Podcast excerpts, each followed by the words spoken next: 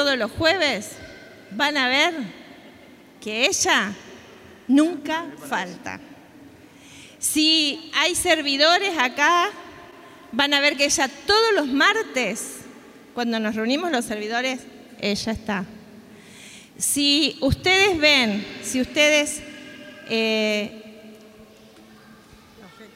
retiros, jornadas. Todo, jornada, todo. Jornada de evangelización. Ella está, ella se fue a Corrientes a ir casa por casa con el verano, hace dos años, ¿no? Dos años. Puerta por puerta, ella ahí estaba. La verdad que nosotros tenemos que aprender de esta hermana. De la, ella nos rejuvenece a nosotros. La vemos y nos rejuvenece. Entusiasma, sí, nos entusiasma. Aparte de eso, siempre con esa sonrisa, siempre con ese entusiasmo, siempre transmitiendo paz, transmitiendo alegría, transmitiendo esperanza. Eso es eh, el Espíritu Santo. Gracias. Primeramente agradecerle a mi Señor porque llegar hasta esta edad y sentirme bien, sentirme bien, todavía poder estar con todos ustedes aquí en la casa del Señor. Estoy re feliz. Gracias a mi Padre. Gracias a mi grupo y a mis padres espirituales. Gracias, Señor.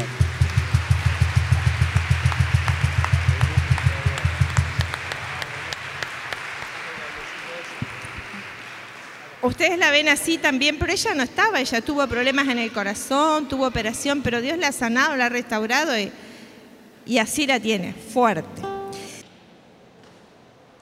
Bendito sea Dios, gracias Señor, te damos.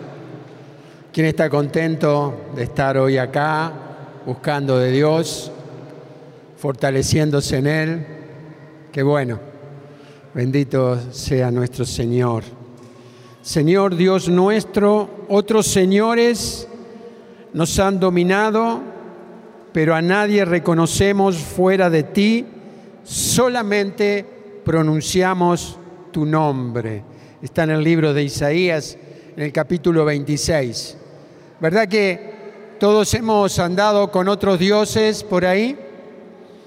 Aún diciendo que somos cristianos, otros dioses nos han dominado, hemos seguido a otros. ¿eh? ¿Quién puede decir, perdón, los ministerios de niños allá, están todas las hermanas ahí para llevar a los niños? Bueno, gracias. ¿Verdad? Pero un día, como Isaías, decimos esto, otros señores nos han dominado, pero a nadie reconocemos fuera de ti. Qué bueno. Que en donde vayamos podamos reconocer a nuestro Dios. A donde vayamos, decir que somos de Cristo, que el Señor es el Señor en nuestras vidas. Que ahí donde vamos a un restaurante podamos bendecir los alimentos y darle gracias a Dios porque podemos disfrutar de ese almuerzo, esa cena, con autoridad. Soy de Cristo. En estos tiempos que se viven con tantas dificultades, con tantos problemas, el Señor es mi pastor, nada me puede faltar, ¿verdad? Y este tema de, de, este, de este mes que es todo es posible para el que cree. Está bueno, ¿verdad? Está bueno esta cita bíblica que, que cuando la leemos nos reconforta, nos levanta, podemos estar medios tristones, medios abatidos, pero nosotros leemos esta cita bíblica, decir, todo es posible para el que cree, y nos terminamos levantando, fortaleciendo. Pero a todo eso tenemos que llevarlo por obra, ¿verdad?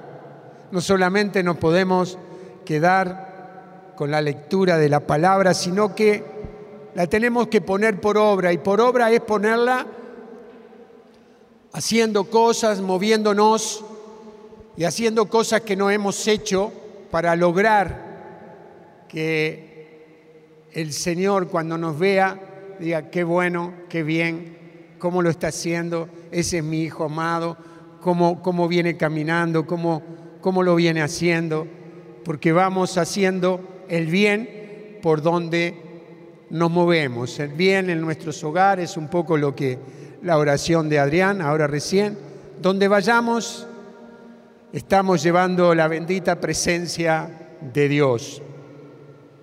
Eh, somos hijos de Dios y todos tenemos dones, todos tenemos talentos que Dios ha puesto en nuestros corazones, en nuestra vida. Estamos capacitados para hacer de nuestras vidas vidas de bendición. Codial que tenía al lado, decirle, despertate, estate atento, porque estás capacitado para ser una persona de bendición donde vayas, donde te muevas, podés dejar las cosas mejores de lo que estaban. ¿Quién quiere ir a un lugar y hacer algo bueno y que cuando te vayas te digan gracias por lo que me ayudaste, gracias por lo que me dijiste, gracias porque eh, lo que estaba estaba mal hecho, pero tu colaboración hizo que todo quedara mejor, ¿verdad? ¿Verdad que es bueno eso? ¿O me pasa solamente a mí? Creo que como hijos de Dios, Jesús nos enseñó que dando es como recibimos. ¿eh? Él, si recorremos la vida de Jesús, yo aparté algunas citas bíblicas donde en Marcos 10, 21 Jesús miró al hombre rico y dice que lo miró con amor. Eh, en Marcos 10, 46, 52 se encontró con, el ciego y vemos que él lo llama y, lo espera y le pregunta, ¿qué quieres que hagas por ti? Entonces, eh, después eh, cuando come y bebe con los pecadores, en Marcos 2.16, lo vemos como deja que una mujer prostituta unja sus pies en Lucas 7:36. O cuando de noche recibe a Nicodemos en el capítulo 3 de Juan. Cómo era la vida de Jesús, la entrega de Jesús en la cruz, no es más que la culminación de una forma de vivir. ¿Eh? Él era ese estilo, ese era el estilo de Jesús era dar, el ser agradable, el, el, dar una palabra de aliento, una palabra de esperanza, en sanar, en levantar, en restaurar. Esa era la forma de vivir de nuestro Señor. Y eh, cuando nosotros vemos esto, vemos que nosotros también, si seguimos los pasos de Jesús, si leemos a través de las escrituras y vemos cómo Jesús se movió, cómo debemos hacerlo nosotros, en el orden de Jesús. Es decir, tenemos que ser ese espejo de Jesús acá en la tierra seguir moviéndonos como Él se movía, siendo personas de bendición, trayendo una palabra de aliento, de esperanza. Hoy yo quiero decirte y quiero darte esperanza, quiero darte aliento en tu dificultad, en tu problema. Quiero decirte que sí se puede, que si crees, todo es posible para el que cree. Quiero alentarte con esa palabra. Tal vez más tarde o cuando nos estemos yendo podamos abrazarnos y decirnos, que tenemos esperanzas en el Dios que ha dado la vida por nosotros. En nuestra, en nuestra familia, en nuestros trabajos, tenemos que dar testimonio de eso. Ser dadores, generosos en todo. Eso habla de que Cristo habita en nuestros corazones, que somos templo del Espíritu Santo. Nuestras vidas sin sentido, eh, apáticos, sin esperanza, sin alegría, no conquistarán a nadie ahí afuera. Todos nos verán y decir, este se dice que es cristiano, pero míralo. Una apatía, una tristeza, una desesperanza. El Dios que él tiene, evidentemente, no ha tocado su vida. Pero no es así en el caso nuestro, ¿verdad? Todo es posible para el que cree. Estamos acá porque estamos creyendo en un Dios que puede transformar nuestra vida. Dale un fuerte aplauso al que vive por los siglos de los siglos y es Dios eterno.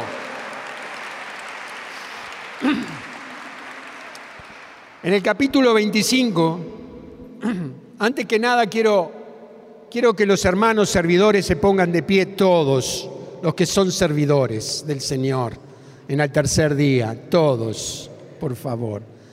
Bueno, vos que te quedaste sentado, dale un fuerte aplauso a todos estos hermanos que son parte de la comunidad del tercer día y que por eso las cosas se mueven en este lugar. No es por los que nos paramos acá adelante, también es por nosotros, pero es también por todos ellos. Yo le doy gracias a Dios porque ellos hacen todo lo posible para hacer lo que recién yo decía, para ser de bendición en su casa, en el lugar donde se mueven y acá en nuestra comunidad. Entonces, el domingo eh, tuvimos un encuentro de servidores y Dios sobró, tocó nuestros corazones, nos hizo ver cosas por las cuales nos hemos equivocado, cosas que no están bien, pero nos hizo ver que estamos en camino. Y eso es lo bueno de todo, que estamos en camino, que se puede, que a pesar de que las cosas no anden muy bien, se puede, se puede cambiar la realidad de nuestras vidas tenemos esperanzas en el Dios que dio la vida por nosotros. Entonces, yo compartí esta palabra y me gustó también transmitírselas a ustedes, con algunas cositas que hoy el Señor me daba también para que las compartiera con ustedes. En el capítulo 25 de Mateo está la parábola de los talentos. Hay eh, un hombre que al salir de viaje llamó a sus servidores y dejó en ellos cinco talentos a uno, dos talentos a otro y un talento al último de los servidores. Y dice que enseguida el que había recibido cinco talentos fue a negociar con ellos y ganó otros cinco. De la misma manera, el que recibió dos ganó otros dos, pero el que recibió uno solo hizo un pozo y enterró el dinero de su señor. Esto fue lo que sucedió. Dice que después de un largo tiempo llegó el, el Señor y arregló las cuentas con sus servidores el que había recibido los cinco talentos se adelantó y le presentó otros cinco. Y el Señor le dijo, me has confiado cinco talentos, aquí están los otros cinco que he ganado. Está bien, servidor bueno y fiel, le dijo su Señor, ya que respondiste fielmente en lo poco, te encargaré de mucho más. Entra a participar del gozo de tu Señor. Llegó luego el que había recibido dos talentos y le dijo, Señor, me has confiado dos talentos. Y el Señor y le dijo, Señor, me has confiado dos talentos, aquí están los otros dos que he ganado. Está bien, servidor bueno y fiel, ya que respondiste fielmente en lo poco, te encargaré de mucho más. Entra a participar del gozo del Señor.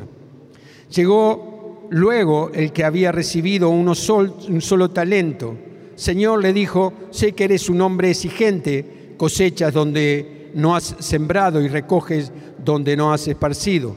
Por eso tuve miedo y fui a enterrar tu talento. Acá tienes lo tuyo, pero el Señor le respondió, servidor malo y perezoso, si sabías que cosecho donde no he sembrado y recojo donde no he esparcido, tendrías que haber colocado el dinero en el banco y así, a mi regreso, lo hubiera recuperado con intereses. Quítenle el talento para dárselo al que tiene diez, porque a quien tiene se le dará y tendrá, a quien, perdón, porque a quien tiene se le dará y tendrá de más, pero al que no tiene se le quitará aún lo que tiene. Echen afuera a las tinieblas a este servidor inútil y allí habrá llanto y rechinar de dientes. Palabra de Dios. Eh, dos, dos de ellos, dos de estos servidores aumentaron lo que se les había dado. Es decir, que el que tenía cinco devolvió diez y el que tenía dos devolvió cuatro. Pero el que tenía uno lo escondió y fue con ese uno que le habían dado al principio. ¿Qué pasó con los dos primeros? Duplicaron, hicieron el ciento por ciento. Entonces, lo primero que tenemos que ver que cada vez que se nos da una oportunidad, dice la palabra que ellos eh, lo hicieron, dice, lo hicieron enseguida, enseguida, no demoraron. Y eso es obediencia. Cuando uno tiene una revelación de Dios, cuando uno encuentra que, por ejemplo, hoy Dios te toca tu corazón y vos sentís, estoy dando un ejemplo, sentís que, que, tenés que ir y perdonar a alguien, o tenés que empezar a hacer algo que no hacías. Si vos te demorás, pasan los días, Dios ya te lo reveló. Eso es desobediencia. Cuando Dios habla y habla, es con la autoridad que viene de Él, toca tu corazón y eso lo tenemos que poner, dice Santiago, por obra enseguida. Porque si no, vamos a estar desoyendo lo que Dios nos dice. Y dice que enseguida, enseguida, tenemos que ver que cada vez que se nos da una oportunidad, no importa cuál sea el lugar, tenemos que generar algo. ¿eh? mejorar en el lugar donde estamos. Nosotros como comunidad hemos, hemos sentido desde, el principio que empezamos a caminar que en los lugares donde estábamos, y hemos estado en el Sagrado Corazón, estuvimos en la, en la casa mucho tiempo reuniéndonos y teniendo actividades ahí en, en la calle de Embalcarce, ahora todo eso fue transformado, renovado, pero ahí nosotros hicimos muchas cosas, muchas actividades durante varios años y siempre nosotros, ese lugar, siempre tratamos de dejarlo mejor de lo que estaba. Y en los lugares donde estábamos, estuvimos en el Sagrado Corazón y nosotros dejamos ahí, bendecimos ese lugar, porque Dios nos dio ese lugar por mucho tiempo para estar. Y sabemos que a donde vamos, nuestra marca es dejar un sello de bendición a donde vamos. Y esa es, también lo que generamos en, nuestra comunidad. Nosotros tenemos que dejar un sello de saber que tal persona, aquel hermano, aquella hermana, estuvo en un lugar y dejó una bendición, algo que dejó. Tal vez no sean cosas materiales, pero una actitud tuya de amor con alguien, con alguna persona, dejará una marca de Cristo en ese lugar, en tu trabajo, en tu barrio, en tus amistades. Es decir, ¿cómo cambió esa persona? Cambió porque Cristo ahora habita en ella. Antes tenía otros señores, pero ahora Jesús es el Señor de esas personas y lo muestra marcando con actitudes, eh, eh, trayendo una bendición en el lugar donde estaba. No, no, no podemos perder la oportunidad de bendecir. Si el reino de Dios se tiene que extender, se va a extender con, con cuando la sal sala y cuando la luz ilumina. Es así, cuando somos de bendición en los lugares que vamos. Lo segundo, no somos valorados por lo, que tenemos, somos valorados por lo que producimos. Vos me podés decir, pero bueno, yo no tengo tanto como tiene aquel. Con eso poco que vos, podés, que vos tenés, podés ser de bendición, de mucha bendición para otras personas. Es muy poco lo que tengo, con eso poco vas a poder generar abundantes cosas. Y cuando uno empieza fiel en lo poco, por mucho te pondré, dice el Señor. Y, lo otro que, pasa, lo tercero, es lo que movió al último servidor. lo movió el temor, el miedo. Es decir, no sé si podré. No tuvo una actitud de decir, puedo hacerlo. Y aún, aunque, aunque me equivoque, lo voy a hacer, lo voy a intentar. Porque no me voy a quedar enterrando esto que me han dado. Pero él tuvo temor y terminó enterrando el talento. Lo que vemos es que ninguno, ninguno de estos servidores se le pidió, se le pidió que, que, que hicieran más de lo que les habían dado. No dice la palabra, bueno, yo les dejo estos talentos, cuando yo vuelva quiero más de eso. No, fue una actitud, tal vez dentro de, de eso uno a veces deja algo y bueno, y queda la expectativa, ni siquiera a veces lo piensa, pero hay algo dentro tuyo, una intuición, algo que dice, tal vez cuando venga esté mejorado. Si vos sos una persona que bendice a alguien, no sé, prestándole por unos días una casa de, de turismo, en una playa, en un lugar, y vos decís, bueno, no quiero nada, pero en una de esas, cuando yo vaya a la casa, yo le presto, le doy la llave, cuando yo vaya a esa casa, encuentro que eh, quedó mejor de lo que estaba. ¿Verdad? Uno no pide, pero eso está. Y este, este, este señor, este hombre, con sus servidores, no les dijo, quiero que produzcan más, sino que quedó, se los dio. Eh, lo que les había dado. Cuando mejoramos lo que se nos da, estamos siguiendo los pasos de Cristo, ¿verdad? Eh, en vez de quedarnos en la mediocridad, en, en la comodidad, en el temor de esconder las cosas, porque cuando uno tiene esa actitud, te quiero decir que no vas a crecer y no vas a madurar a los jóvenes acá. Yo sé que hay jóvenes maduros en esta comunidad, que se mantienen firmes, que van a lugares complicados, pero dicen no, hasta acá. Yo vengo, pero no me mezclo en cosas que son del mundo. ¿Verdad? Ayer habían banderazos por acá. Hubieron varios hermanos que tuvieron que ir. ¿Por qué? Porque se reunían todos los jóvenes y vos también.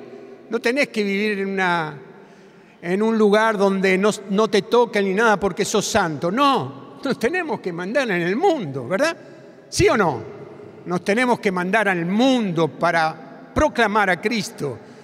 Pero yo sé, yo sé que ellos se mantuvieron firmes, que estuvieron ahí. Lo que hacían algunos, ellos no lo hacían. Yo estoy, pero hasta acá. Y eso es lo que nos hace madurar también. Eso es lo que nos hace crecer en la fe. Eh, tuvieron la oportunidad, a mí me gusta la palabra de los cuatro camilleros que llevaron al paralítico y llegaron a la casa y se encontraron con la casa llena, no podían entrar porque las puertas, la ventana estaba abarrotada. Pero no se quedaron, no volvieron con el paralítico, sino que subieron arriba de la casa, rompieron el techo y bajaron al paralítico. ¿Y qué pasó? El paralítico fue sanado. Personas que rompen techos. Y a mí me gusta porque esta gente, estos dos servidores, rompieron el techo de ese lugar. Ellos estaban ahí, en un nivel de, de, sus vidas, estaban ahí en ese lugar.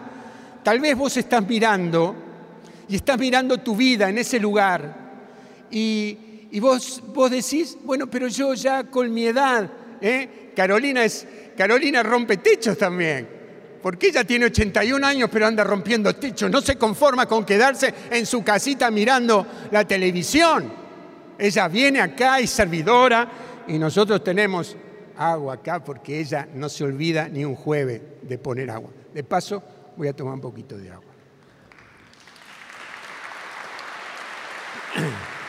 Personas que rompen techo. Decirle al hermano que tenés al lado, yo sé que vos sos un rompedor de techos. que a donde vayas vas a alcanzar cosas, que no te quedas en el lugar de la comodidad, de la mediocridad, estamos preparados para ir a lugares más altos. Y estos, estos fueron personas que durante tal vez muchos años, yo les decía a los hermanos eh, el, domingo, que yo nací en un pueblo, eh, bueno, ustedes la mayoría lo saben, y, y teníamos una barra de amigos, adolescentes, 16, 17 años, y y alrededor del pueblo habían tambos, pero también habían algunas estancias con lugares muy lindos. Nosotros íbamos dos, días, dos o tres días, íbamos a acampar ahí, a pescar, a cazar y todo eso. Y en la estancia estaban los peones, el galpón de los, de los peones, donde dormían, vivían ahí, tenían su cocina, y muchos de ellos tenían trabajos temporales de algunos días y dormían en el suelo. Y nosotros, si llovía, teníamos la autorización del dueño de la estancia de que podíamos ir a ese lugar hasta que pasara la lluvia. Y a veces nos pasó y fuimos y compartimos con ellos. Personas de, de, vidas difíciles, ¿verdad? Porque vivían solos por ahí, no tenían familias, muy duro.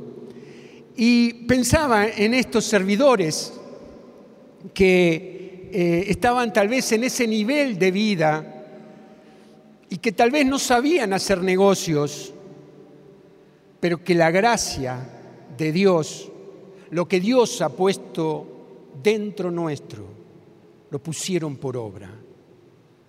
Dios nos ha dado capacidades que a veces nosotros no las hemos reconocido, no sabemos que las tenemos hasta el momento en que la ponemos a funcionar.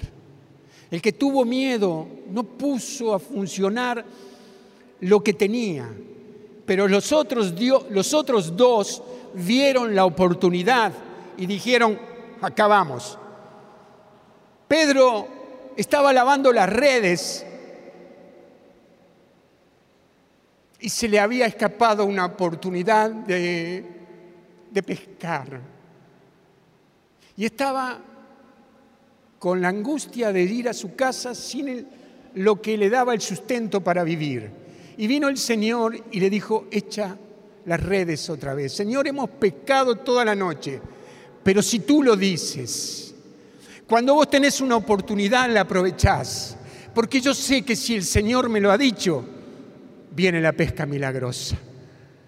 Resultado fue eso, las barcas llenas de peces. ¿Pero por qué? porque no dejó, no desaprovechó la oportunidad de ir otra vez a tirar las redes. Cuando Dios te da oportunidades, y hoy tal vez sea una oportunidad de cambiar tu forma de ver las cosas, de sentir las cosas, y te pongas a ser un rompedor de techos, a tirar las redes de vuelta, a ir por más, a duplicar lo que te han dado, que es poco, sí, pero lo podés duplicar podés generar nuevas cosas. Estamos preparados para eso. Ellos pensaron más allá de donde estaban viviendo. Vieron más allá y lograron. Pensaron más de, de la realidad de su vida. ¿Sabes por qué? Porque no estaban quejándose, tristes, quejándose con todo el mundo hablando todo el mundo de las penurias que estaban pasando, sino que vieron la oportunidad y la aprovecharon.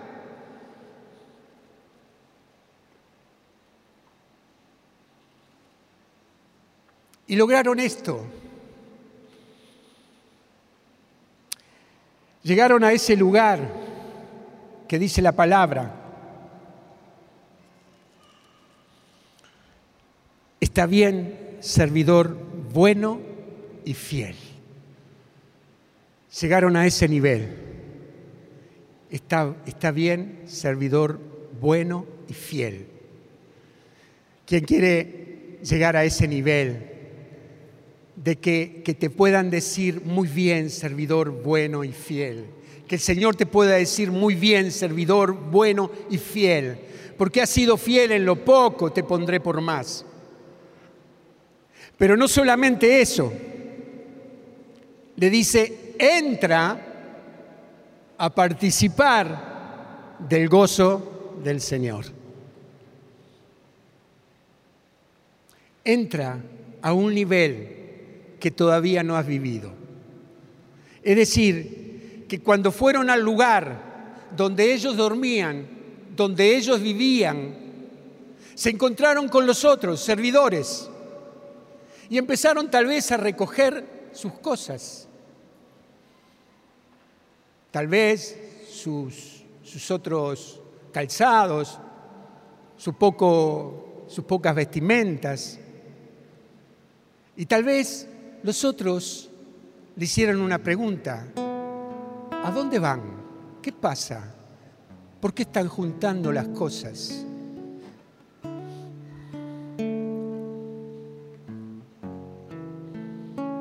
Y ellos como les había dicho el Señor. Le habrán dicho, nos vamos, vamos a participar del gozo del Señor. Oportunidades que Dios te da para pasar a un nivel más alto de fe, donde tu corazón cada vez se alinea más a la voluntad de Dios cada vez deja más las cosas del mundo para acercarse más a la voluntad de Dios. Eso, entra, entra a participar del gozo del Señor, a participar del gozo del Señor. ¿Por qué? ¿Por qué entramos en ese lugar? Porque en donde nos movemos todos saben que somos de Cristo por nuestras actitudes, por nuestra forma de hablar, por nuestra forma de movernos, porque ven nuestras familias, porque ven que generamos cosas buenas. Entra a gozar, entra al gozo del Señor, entra a participar del gozo del Señor. Y cuando uno genera cosas mejores, cada vez tiene más. Dice, dice Isaías, Isaías capítulo 40, que Dios fortalece a los que están fatigados, ¿verdad? Que fortalece, no dice que fortalece, dice que fortalece a los que están cansados. Porque cuando más te forzás, más fortaleza tenés. Cuanto más te sacrificás, más fortaleza tenés. Cuanto más haces, más fortaleza tenés. Cuanto más oportunidades tomás en la vida, más fortaleza tenés. Están los que hacen, no hacen nada y viven cansados. Y están los que siempre tienen fortaleza. Vos viste que son esos, es incansable. Es una persona que está activa, que genera cosas para él, para ellos, para los otros, para aquellos, para sus empleados. Porque genera, o decir, ¿cómo llegó a este punto? ¿Por qué tiene tanta riqueza? Porque se movió, porque no perdió oportunidades, porque generó cosas. Y a veces no son personas que están en Cristo, pero son personas que son dadoras. Y Dios ve eso y los bendice y abre caminos para ellos. Yo sé que nosotros hoy en esta noche, Dios nos está dando algo que no teníamos. Yo sé que Dios va a bendecir tu vida en esta noche. Tal vez eh, en esta noche Dios active tu fe puedas decir que este es el tiempo de ver mis oportunidades, que pueda ser esa persona que haga los negocios y multiplique, que tenga mis actitudes y haga el ciento el ciento por uno, el, cien por ciento. de lo que Dios puso en mi corazón. Que con, con una actitud de amor y de bendecir pueda duplicar lo que Dios puso en mí. Tal vez Dios no te, no te responda, tal vez vos haces algo y decir, Dios no me responde por esto bueno que hice, pero Dios va a venir a buscar ese ciento por ciento. Dios va a venir a, a, donde vos te muevas y te va a decir, vengo por el ciento por ciento, vengo por el otro ciento, vengo por el doble de lo que generaste. Porque sabe Dios que ha puesto en vos personas generadoras del ciento por ciento. Aunque vos no lo hayas visto, Dios ha puesto en tu vida el poder y la gracia de generar el ciento por ciento donde vayamos. Bendito sea Dios. Ponete de pie, por favor. Yo sé que Dios está tocando tu corazón ahora. Bendito seas. Te adoramos, Señor. Amén. Me compraste con tu sangre y me hiciste deseable para ti. Oh, bendito Rey. Señor, tú estás acá. Llévame, Señor, a tus cámaras de amor,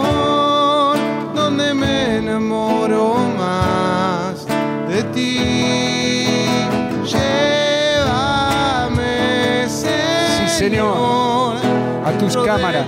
corazón, yo encuentro mi lugar en ti.